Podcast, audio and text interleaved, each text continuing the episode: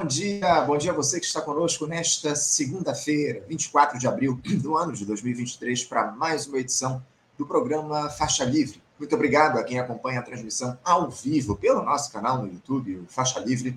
Agradeço também a você que assiste ao programa gravado a qualquer hora do dia ou da noite e a quem nos ouve pelo podcast Programa Faixa Livre, nos mais diferentes agregadores. Lembrando sempre que Faixa Livre é uma produção da jornalista Cláudia de Abreu auxiliada por Érica Vieira e pela jornalista Ana Gouveia. Vamos hoje nos aprofundar nos desdobramentos daquela polêmica envolvendo o agora ex-ministro do Gabinete de Segurança Institucional, o GSI, general Gonçalves Dias, o seu suposto envolvimento nos atos lá do 8 de janeiro. O militar prestou depoimento neste fim de semana à Polícia Federal, bem como os militares que participaram das ações naquela tentativa de intentona no Palácio do Planalto. Parece que o G. Dias, como ele é conhecido, disse aos investigadores que tentou tirar os manifestantes daquele andar onde estava o gabinete da presidência da República e levá-los ao segundo piso, onde seriam supostamente presos. Ainda que as imagens mostrem que as primeiras prisões só começassem a acontecer um bom tempo depois. Aliás, o ministro do Supremo Tribunal Federal, Alexandre de Moraes, divulgou, é, é, de, de, encerrou o, o ele liberou as imagens né, para que elas pudessem ser observadas por todos, enfim, o sigilo, retirou o sigilo daquelas imagens. Vamos analisar todo esse episódio sensível aqui para o país com a, com a, avaliação do historiador, professor aposentado da Universidade Federal aqui do Rio de Janeiro, a UFRJ, e presidente do movimento em defesa da economia nacional, o Modecon Lincoln de Abreu Pena, que vai analisar também o que representa hoje o suposto descobrimento do Brasil, lembrado no último dia 22, um papo imperdível daqui a pouquinho com o professor Lincoln. Bem como a entrevista que teremos com o oficial na reserva do Exército Brasileiro e mestre em ciências militares pela Escola de Comando e Estado-Maior do Exército, o ESM, o ESM, Marcelo Pimentel, analisando em detalhes as ações dos militares neste 8 de janeiro, de que forma eles contribuíram para o caos lá em Brasília, a necessidade de termos o GSI comandado por civis também a postura do ministro interino do Gabinete de Segurança Institucional, Ricardo Capelli. Marcelo vai nos ajudar a entender toda essa dinâmica envolvendo as Forças Armadas que volta à tona neste momento no país. Vamos conversar no programa de hoje também com, sobre educação, com o reitor da Universidade Federal do Paraná e presidente da Associação Nacional dos Dirigentes das Instituições Federais de Ensino Superior, a Andifes, Ricardo Fonseca. Ele que vai comentar a recomposição orçamentária a universidades e institutos federais pelo governo Lula, na casa dos 2,44 bilhões de reais, anunciada na última semana. Também é, vai falar como é que esses recursos vão auxiliar o ensino no país. Vai falar também sobre a polêmica envolvendo aquela questão da autonomia das, das instituições, a necessidade de termos a lista tríplice para a indicação dos reitores pelo chefe do executivo. Um papo importante um Ricardo daqui a pouquinho. Para finalizar o programa de hoje, o Faixa Livre vai receber o presidente da Associação Brasileira de Rádios Comunitárias, a Abraço, Jeremias da Silva. Ele que fará parte do recém-criado Conselho de Participação Social da Presidência da República, órgão que buscará fortalecer o diálogo entre o governo federal e a sociedade civil, reunindo 68 representantes. Precisamos mais do que nunca de povo nos espaços de poder, direcionando as decisões para o futuro do país, e o Jeremias vai analisar como é que esse conselho pode auxiliar justamente nesse sentido. Vocês já perceberam que o programa de hoje está imperdível, né? Eu já inicio as entrevistas saudando da tela o historiador, professor aposentado federal do Rio de Janeiro, o FRJ, presidente do Movimento em Defesa da Economia Popular, Modecom, Lincoln de Abreu Pena. Professor Lincoln Pena, bom dia. Bom dia, Anderson. Bom dia a todos os amigos e amigas do Faixa Livre. Professor, agradeço a participação conosco aqui no Faixa Livre. Vamos ajudar a entender um pouquinho da dinâmica da política aqui do nosso país, enfim. Professor, o governo Lula segue aí nessa tentativa de se estabelecer diante de tantas demandas que se impõem, mas as polêmicas elas parecem paralisar qualquer tipo de avanço. Agora temos esse caso envolvendo o ex-ministro do GSI, o Gabinete de Segurança Institucional, o general Gonçalves Dias, que acabou se demitindo após a divulgação de imagens dele naquele fatídico 8 de janeiro, dentro do Palácio do Planalto, em um diálogo amistoso, no mínimo, com os criminosos que depredaram a Praça dos Três Poderes. Ele foi ouvido neste fim de semana, professor, pela Polícia Federal, naquele inquérito que investiga a tentativa de intentona, bem como outros militares que aparecem no vídeo, inclusive servindo água aos golpistas. O ministro do Supremo Tribunal Federal, Alexandre de Moraes, aliás, quebrou o sigilo daquelas imagens. O general alega que tentava levar aquela turma de extrema-direita para o segundo andar, onde seriam atuadas as suas prisões. Professor Lincoln, qual é a avaliação que o senhor faz sobre esse eventual envolvimento dos membros das Forças Armadas que ocupam ou ocupavam cargos no Executivo com esse quebra-quebra em Brasília, professor? Olha, esse episódio ele faz parte de um processo que, na realidade, começou ao longo do período eleitoral e, e se estendeu logo em seguida à, à, promulgação dos resultados que deram a vitória à chapa presidida pelo atual presidente Lula. É, era evidente que aquelas manifestações todas antidemocráticas, é, acusando a urna eletrônica como um expediente para derrotar a candidatura é, de Bolsonaro, é, deveria ter como aconteceu e está tendo, desdobramentos. Esses desdobramentos chegaram ao 8 de janeiro, portanto, uma semana após a, a posse do, do novo governo. E é claro também que a atitude do general Gonçalves Dias, que, para todos os efeitos, era o, o responsável pela segurança do Palácio do Planalto, né? e especialmente da, do Gabinete de Segurança Institucional, portanto, uma, um instrumento, uma peça é, chave é, do, do governo que herdou um conjunto de é, funcionários, muitos militares, alguns civis, todos eles é, atrelados a essa narrativa segundo a qual houve uma fraude eleitoral e isso impediu a reeleição do, do presidente Bolsonaro. Então, a atitude é, visivelmente percebida pelo vídeo né, é, do general Gonçalves Dias, é, no mínimo, é de conivência com os, o que eles chamam de manifestantes, quando na realidade eram atores de um processo golpista em curso. Curso esse que, por sinal, não foi inteiramente estancado. Ele talvez só possa ser estancado na medida em que todos que estiveram objetivamente presentes naquela cena sejam eh, devidamente enquadrados, julgados e condenados por uma ação que se tornou pública.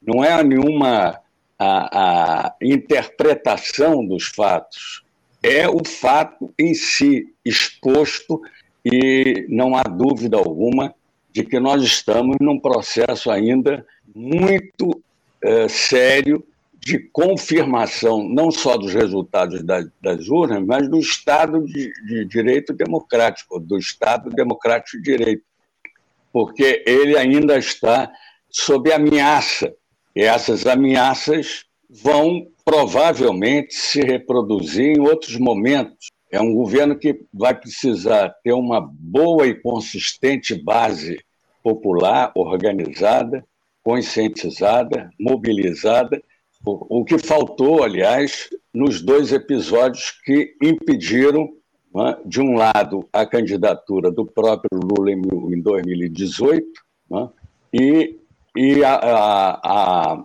o impeachment da presidente Dilma. Todos dois episódios fazendo parte de um mesmo processo de inviabilizar as reformas estruturantes. Que, aliás, é um, é um paralelo possível que se possa fazer com o, o governo de João Goulart, quando ele assume a presidência com a renúncia de Jânio Quadros, uh, e, e põe em prática as reformas de base, há uma, uma, uma reação muito forte que resultou no golpe de 64. Né? É, na, na, o paralelo é possível porque, é, da mesma forma que hoje, nós tivemos um, um, um fato é, que foi muito determinante para que houvesse, inclusive, a participação direta dos Estados Unidos no movimento de 64, que resultou no golpe, que foi a Revolução Cubana.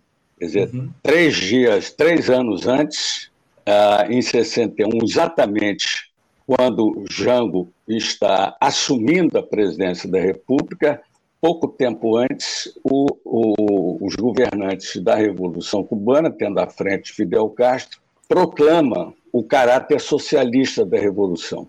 Isso fez com que esse episódio externo acabasse fortalecendo aquela crença segundo a qual a Revolução Cubana não iria se limitar à ilha de Cuba, mas ela se estenderia a todo o continente latino-americano e, sobretudo, no país estratégico que é o Brasil.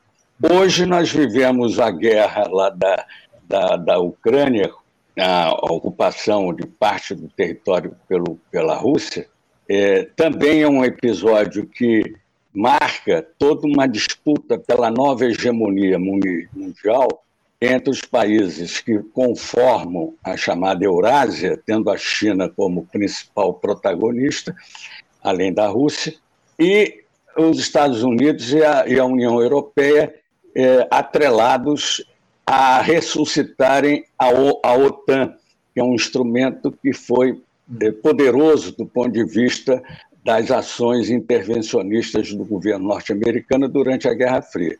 Então, esse paralelo é possível, portanto, todo e qualquer é, é, preocupação com relação à, à, preservação das instituições democráticas no país é, é prioritário, sobre tudo, todo e qualquer aspecto. Portanto, é, é, preciso ficar atento e acompanhando o desenrolar dessa comissão parlamentar de, é, mista, né, envolvendo o, Câmara dos Deputados e o Senado Federal para verificar se ela é apenas um, um, um expediente usado para uh, camuflar toda uma série de investidas contra um governo que foi eleito uh, com a maioria dos votos, uhum. apesar de uma eleição disputada, mas que precisa ser uh, preservado. E para isso, nada melhor do que a, a informação correta, séria e a, a, mobilização da opinião pública. Sem dúvida, sem dúvida. Nessa CPI que virá aí pela frente, tem muitos interesses políticos envolvidos. Essa é a grande questão. Eu não duvido, né? essa turma vai tentar paralisar o governo Lula já no seu início, essa turma de extrema-direita, né? Mas, por outro lado, a gente dizendo aí que essa comissão parlamentar de inquérito vai evidenciar todos os desmandos, todos os crimes cometidos pelo, pelo pessoal que comandou a presidência da República até o fim do ano passado, o próprio general Augusto Heleno, que comandou também o GSI, enfim. Agora, professor, o, o presidente Lula, ele errou ao manter os militares no governo, mesmo esses que eles consideravam de confiança, como o próprio Gonçalves Dias, que já esteve nas duas primeiras gestões do petista, com todo o envolvimento das Forças Armadas no desmonte do país nos quatro anos que passaram, não era mais prudente o Lula apostar apenas em civis, até pelo desgaste que os militares tiveram? Por que essa insistência em nomear militares no governo, professor Lincoln? É, eu, eu acho, inclusive, eu sou da opinião de que esse gabinete de segurança institucional ele, ele não deveria nem existir se você tivesse um governo é, muito bem é, forjado no, nesse apoio da, da, da, das forças sociais que lhe dão sustentação, ou pelo menos lhe deram sustentação eleitoralmente e precisam uh, participar mais ativamente do, do governo. Portanto, é, creio eu que, uma vez mantido esse instrumento, ele deve ser um instrumento de inteligência, para isso não são os militares os mais capacitados necessariamente para isso. Você tem civis muito bem qualificados que agem nessa direção. Portanto, eu acho que houve um erro, uh, é, talvez até a ingenuidade de imaginar que, vencida a eleição, estava tudo resolvido, quer dizer, o novo governo iria se instalar e a, a, as, os grupos que apoiavam o antigo governo iriam se posicionar como oposição e, portanto, é, é, é, vida que segue e a democracia seria, portanto, preservada. Ah, só que eh, nós somos é, perfeitamente é, conhecedores de que não se trata de uma direita tradicional. Né? Nós estamos diante de uma espécie política né? de diferentes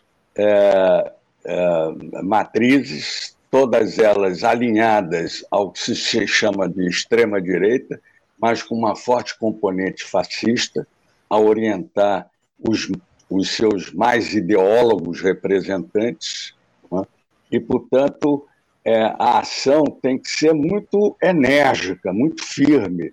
Quer dizer, é preciso também deixar de lado aquela visão de que as Forças Armadas elas são profissionais, elas são legalistas. Foi com esse discurso que nós tivemos sucessivas derrotas. Claro que essa, essa concepção dos militares legalistas estava escorada em fatos anteriores, como 55, quando o general Lott impediu um golpe contra a posse de, Juscelino Kubitschek e Jango Goulart, em 55, é, Aragaças, Jacaré, Jacareacanga, 56, 59, e em 61 com a própria posse e garantia, pelo menos, do Terceiro Exército, que acabou sendo é, suficiente para que a legalidade constitucional fosse exercida. Então, é, é, mas acontece que, ah, pelo menos desde 1948, quando o, as Forças Armadas ficaram, de certa forma, inspiradas, para não dizer tuteladas, pela orientação norte-americana, né, quando foi criada a Escola Superior de Guerra, isso é um marco importante que deu lugar à formação de gerações alinhadas ao chamado Ocidente Democrático, com forte conotação anticomunista, como se todo reformista social fosse um instrumento do comunismo internacional e tal. Essa concepção ela tem é, marcado muito não apenas os currículos da escola militar, mas a, a, a orientação uh, de, dessa, dessa nova oficialidade. Né? Então, ela, ela é muito, digamos assim, sensível e, ao mesmo tempo, refém desse discurso, e, portanto, é, não, não se pode dar um, poderes paralelos, porque o, o Gabinete de Segurança Institucional, de certa maneira, exerce um poder é, de ditar as orientações do governo. Pelo menos, teoricamente, seria esse. Quer dizer, chamar atenção para eventuais incursões é, que visam instabilizar ou desestabilizar o governo. Então, é, é, é, é uma, uma questão que é, não apenas está está tá, tá limitada a repensar o, o Gabinete de Segurança Institucional, mas a repensar toda a relação desse governo com as instituições políticas de um país tradicionalmente marcado pela reação a todas as mudanças estruturantes, né? ou estruturais, no caso. Então, é, é, daí a, a, a, sempre a lembrança que eu faço de que um governo popular precisa ter base popular mobilizada, não basta ter apenas base eleitoral. Base eleitoral é importante para vencer a eleição, mas se não tiver a participação permanente de forças organizadas e sintonizadas com o governo, nós vamos ficar refém também do Congresso Nacional, que é um Congresso cada vez mais endireitado, quer dizer, uhum. tendo em vista a força do poder econômico e financeiro.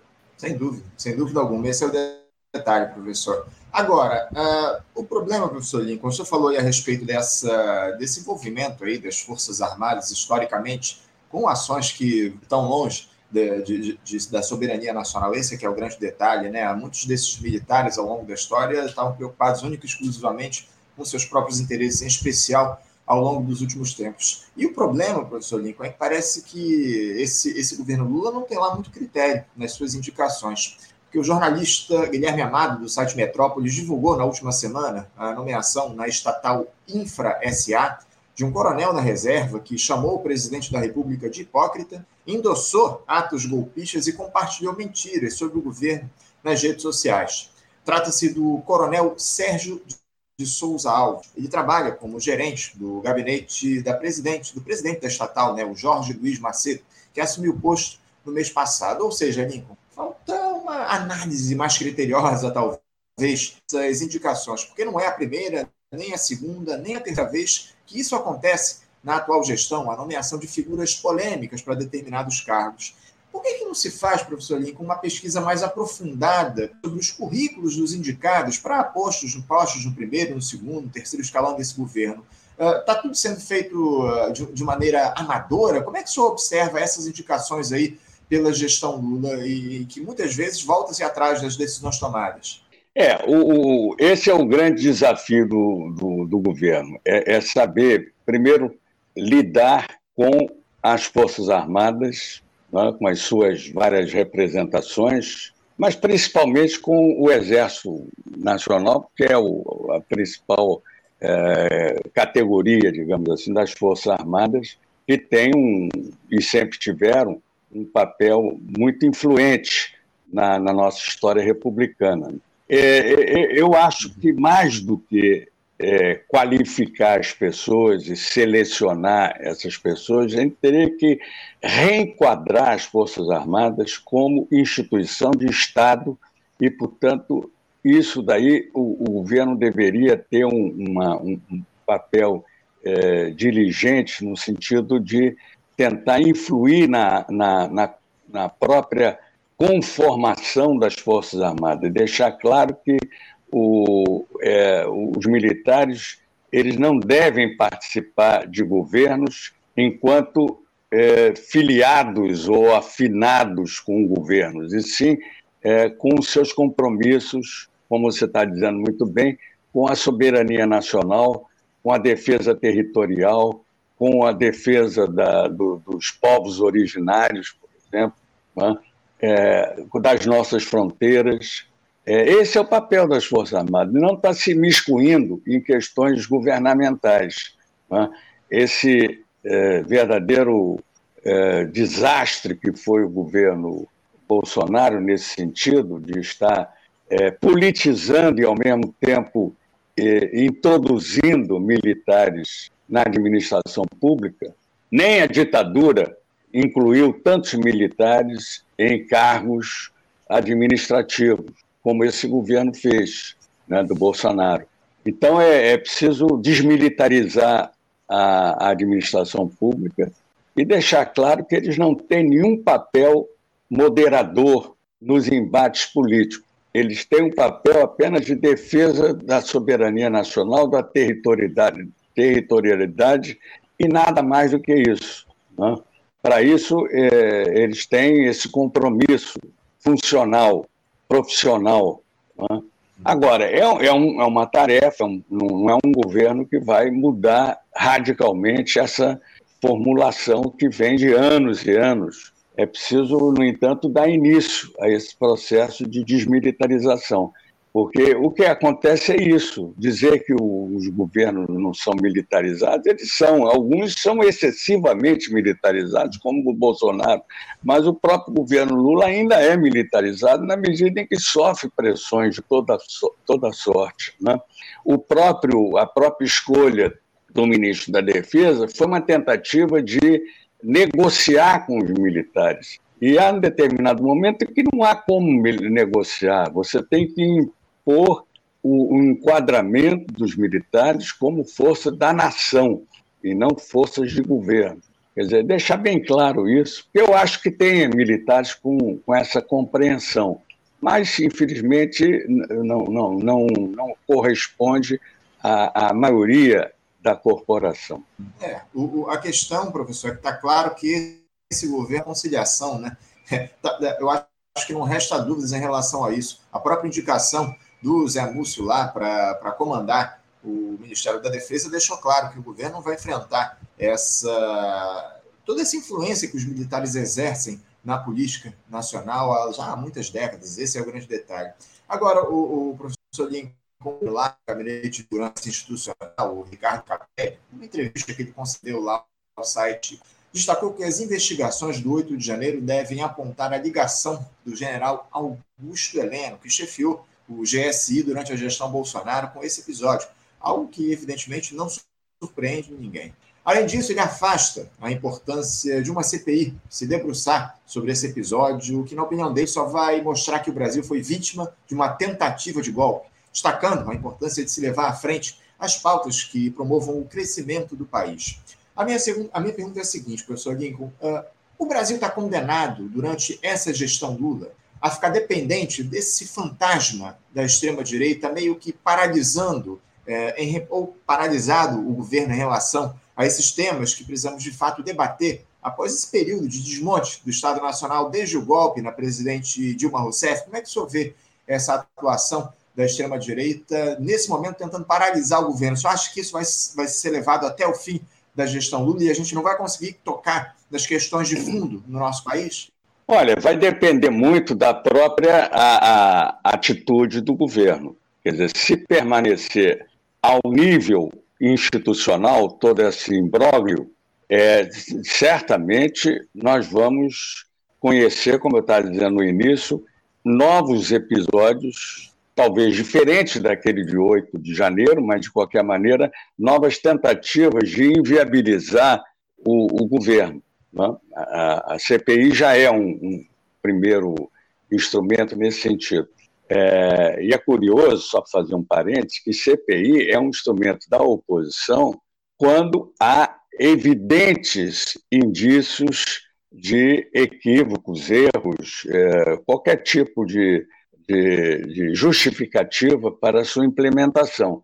Ora, a CPI, que, na verdade, só serve ou só serviria para é, ratificar um fato que foi a tentativa de golpe, portanto, é, em princípio, ela até favoreceria o governo, porque ficaria mais do que comprovado que houve uma, uma, uma tentativa golpista. Mas, de qualquer forma, é, voltando aqui à questão, quer dizer, eu acho que o, o, o principal é, é, é, é você agir sempre ao nível da sociedade. Esse estreitamento do governo com a sociedade é de fundamental importância, porque se ficar na esfera institucional, nós não vamos caminhar, não vamos conseguir avanços significativos, vamos reforçar o que você chamou a atenção, que é a, o espírito da conciliação que nos acompanha ao longo da nossa história e e vão ter muito poucos resultados práticos do ponto de vista do interesse popular. Não que o governo não tenha esse compromisso, ele até tem, tem elementos que tem e assumem esse compromisso, mas ficam limitados exatamente porque não há uma participação efetiva da, da, da sociedade organizada. Né? Eu sei que é uma tarefa difícil né? é, fazer esse tipo de é, integração né, do, das forças sociais com a mobilidade, mas é o caminho que nós temos que ter uhum. para frear e derrotar definitivamente essas ações golpistas. Porque, do contrário, é, as coisas vão sendo empurradas pela, com a barriga, ninguém é punido, isso estimula a impunidade, portanto, a, novas ações podem vir a acontecer você citou o general Heleno, o general Heleno é o símbolo de, né, de toda uma armação que, naturalmente, teve um papel decisivo no, no 8 de janeiro. É, é alguém que terá, teria que ser ouvido, não apenas na CPI, mas na própria investigação da Polícia Federal, né? é, porque é indiscutível que a sua participação é, mesmo não tendo sido flagrado pessoalmente no ato, mas ele costurou todo esse processo que resultou no 8 de janeiro. Pelo menos os indícios estão aí. Né? ele que se defenda diante desses, desses indícios. Professor, em relação a essa falta de diálogo, digamos assim, com as forças populares, a gente não pode negar que isso se deu a partir de uma escolha do governo Lula durante a campanha eleitoral. Né? Esses acordos de gabinete, esses apoios de partidos que apoiaram, inclusive, o golpe na presidente Dilma Rousseff, enfim. A gente sabe que foi isso tudo uma escolha do governo Lula, mas mais do que nunca a gente precisa pressionar para que o governo federal abra um diálogo mais intenso com a sociedade brasileira, que seja de fato levado à frente essa gestão a partir da mobilização popular e não desses acordos aí que a gente observa com partidos é, para lá de, de, que tem, tem interesses que a gente conhece muito bem, enfim, esse União Brasil é uma tragédia, esse União Brasil, que está ocupando atualmente três postos em ministérios, enfim. É, é, tudo muito problemático, professor, e eu tenho lá minhas dúvidas em relação a essa participativa do povo nas decisões que dizem respeito a esse governo Lula. Eu queria mudar um pouquinho de assunto, professor Lincoln, para falar sobre esse, esse tema aí do novo arcabouço fiscal, né? porque o, relator dessa proposta lá na Câmara dos Deputados, ele já foi escolhido. Trata-se do deputado Cláudio Cabo, do PP, do Progressistas da Bahia, aliado do presidente da Casa, do presidente da Câmara, o Arthur Lira. Esse texto ele deve começar a tramitar já esta semana no Congresso Nacional. O governo tem pressa, inclusive, para aprovar essa regra que vai substituir o teto de gastos. O Palácio Planalto gostou dessa indicação, professor Lima, visto que o parlamentar tem diálogo aberto com a oposição. O detalhe é que o Cajado ele já foi vice-líder do governo Bolsonaro na Câmara. Como é que é isso, professor Lincoln? Toda essa promiscuidade nas relações institucionais, o aliado de primeira hora de um governo abertamente fascista agora é a solução de uma gestão dita democrática? É, a eleição do Lula teve um custo muito alto, porque para vencer o Bolsonaro ele teve que fazer essa frente ampla, amplíssima, do ponto de vista político, ideológico e tudo partidário, esse é o dilema. Quer dizer, como conduzir um governo é, se ele tem compromissos que foram firmados eleitoralmente e, ao mesmo tempo, tem a expectativa de parcelas do povo mais é, vulnerável, necessitado de é, mudanças qualitativas na sua condição de vida, já que a exclusão social tem aumentado uh, o, número de, de pessoas que têm insuficiência alimentar, tanto fome, tem também crescido consideravelmente. É? Então, esse é o grande dilema. Quer dizer, ao mesmo tempo, ele tem um pé na, no apoio institucional, quer dizer, no Congresso, né, nos compromissos de alianças partidárias, é, que naturalmente cobram algum tipo de, de compensação por esse apoio. Né? Muitos que você citou aí, inclusive esse relator da, da, da do arcabouço, é, participaram ativamente do governo Bolsonaro, elegeram o Bolsonaro, não conseguiram eleger é, majoritariamente, mas deram voto ao Bolsonaro, fizeram campanha para o Bolsonaro, hoje estão no governo Lula. Quer dizer, é, então, é, é, claro que muita gente diz, mas sem esse apoio Lula não ganharia. E nós teríamos a, a reedição de um novo governo Bolsonaro que seria catastrófico, se é que o primeiro já não é catastrófico para o país. Mas é, ele tem que sair dessa, desse dilema. E a saída, me parece, é, é através da, da, do, do apoio da organização popular. É difícil isso, isso uma coisa é, é, o discurso, você é, propor isso. Outra coisa é a sua efetiva realização. Sei que é um trabalho difícil. Mas hoje os partidos têm pouca vida partidária. É, é pena. O PT talvez ainda seja uma das poucas exceções, mas ainda assim perdeu muito da sua vida orgânica. É? É, nós precisávamos realmente de um, de um pacto de unidade e ação né, tal como aconteceu no final do governo João Goulart, é, só que limitada na época a, aos meios sindicais. Nós não tínhamos praticamente naquela época movimentos sociais é, fora do, do sindicalismo.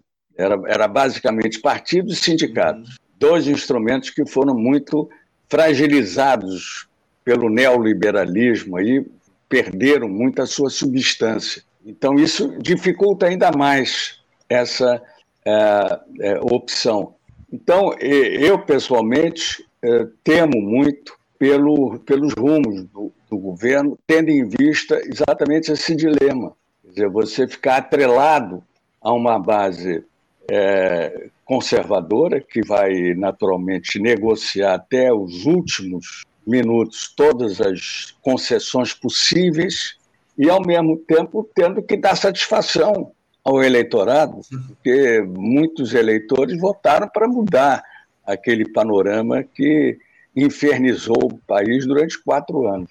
É Esse isso. é o detalhe, né, professor? Esse aqui é o detalhe. Agora, professor, para a gente encerrar aqui o nosso papo, uh, como é que o senhor vê hoje, 523 anos depois, o suposto descobrimento do Brasil, que foi lembrado no último dia 22? Nós podemos dizer que o Brasil já se descobriu de fato, professor Lincoln? É, ainda não. É interessante que a historiografia, os manuais de história, né, é ainda Claro que há exceções, mas ainda insistem muito na, na ideia do descobrimento, como se aqui não existisse ninguém, fosse uma terra de ninguém. Né? Quando havia é, inúmeras comunidades é, tribais né? é, com vida própria, com atividades as mais diversificadas, era um mosaico de uma comunidade é, tipicamente é, inserida e relacionada com, o meio ambiente, né? E, e, que foi naturalmente massacrada pelos chamados conquistadores, que é outro termo também equívoco, porque você conquista quando há algum tipo de resistência. Os chamados indígenas, né? eles não tiveram nenhuma, é, no início, né? nenhuma é, oposição à presença do, do europeu português, no caso, ou do espanhol, é, eles foram recebidos até com uma certa alegria, né, como dizem os cronistas da época, e, e, no entanto, foram dizimados. Todas aquelas comunidades que ficavam em torno do litoral ou foram empurradas para o interior ou foram simplesmente é, é, é liquidadas, seja através da fuzilaria, ou seja através do contágio com doenças que foram disseminadas nessas comunidades, que não tinham é, resistência a esses vírus e, e outras formas de, de, de moléstia. Então, é, isso teria que ser repensado, porque se a gente não, não entender que nós somos uma sociedade invasora, nós somos herdeiros de uma sociedade invasora né, que se locupletou durante séculos mas se você contar desde o século XVI até o século XIX, pelo menos, é, da, das riquezas, dos recursos, tanto naturais como humanos, né? a violência da escravidão, essas coisas todas é, precisam ser é, resgatadas e, e, disseminadas, porque essas novas gerações continuam a, a reproduzir os, as mesmas narrativas que fizeram a nossa é, história oficial, a história do chamado vencedor, não, mas é a uhum. história do opressor, mais do que do vencedor, a história do opressor. É isso. Muito bem colocado. Agradecer muito a sua, participação, a sua participação conosco aqui no Faixa o senhor dialogar aqui com a gente, abrindo o programa dessa segunda-feira, abrindo essa semana, e a gente certamente vai voltar a falar, porque o senhor em breve vai lançar um livro, não é isso, professor? Sim, dia 4 de maio, uma quinta-feira, se não me engano, é quinta-feira, às 18h30, lá no Sindicato dos Engenheiros. Né? E é um livro uhum. sobre. que reúne as, os meus ensaios, crônicas, e que usa uma expressão é, utilizada pelo Astrogildo Pereira ao refutar um colega, escritor, que sustentava a ideia de que toda a crítica deveria ser pura. E o, o astrologista perguntava: pura, pureza de quê? Se cada um tem uma cabeça, seus valores, suas concepções, sua história, né? seu lugar no mundo. Tanto toda a crítica é necessariamente impura, porque ela reflete uma visão de mundo. Né? Então, por isso eu dei esse título emprestado pelo velho Astrogildo Pereira é, para, é, enfim, dar uma, uma formatação ao, aos vários escritos durante todos eles, quase todos eles, durante o período do processo eleitoral. E, e nós faremos a, o lançamento aqui do livro na próxima semana. A gente vai conversar com o senhor a respeito do lançamento desse livro, Crítica Impura. Professor Lincoln Pena, eu quero agradecer mais uma vez sua participação aqui conosco no Faixa Livre. A gente certamente vai voltar a conversar na próxima semana. Vamos lançar esse livro aqui no nosso, no nosso Faixa Livre. Professor, muito obrigado pela sua participação. Eu desejo ao senhor um bom dia e deixo um abraço forte. Outro para você e para todos os ouvintes aí do Faixa Livre. Um abraço. Obrigado, professor. Um abraço, até a próxima. Conversamos aqui com o Pena, professor, estudador, professor aposentado na Universidade Federal aqui do Rio de Janeiro, UFRJ, e presidente do Movimento em Defesa da Economia Nacional, Modecom, falou conosco a respeito desse, desse momento difícil que o país atravessa, enfim, esse suposto envolvimento do general Gonçalo Dias lá com os atos do 8 de janeiro, das questões que a gente tratou com o professor aqui no programa de hoje. Você, ouvinte do Faixa Livre, pode ajudar a mantê-lo no ar. Faça sua contribuição diretamente na conta do Banco Itaú, agência 1964, conta corrente 03004 dígito 1. Essa conta encontra-se em nome da Associação de Funcionários do BNDES, a AFBNDES, uma das nossas entidades patrocinadoras, mas seus recursos são destinados exclusivamente para o financiamento do nosso programa. Você pode fazer a sua doação de qualquer valor utilizando também a nossa chave Pix, que é ouvinte@programafaixalivre.com.br. Sua contribuição é fundamental para a manutenção desta trincheira radiofônica no ar.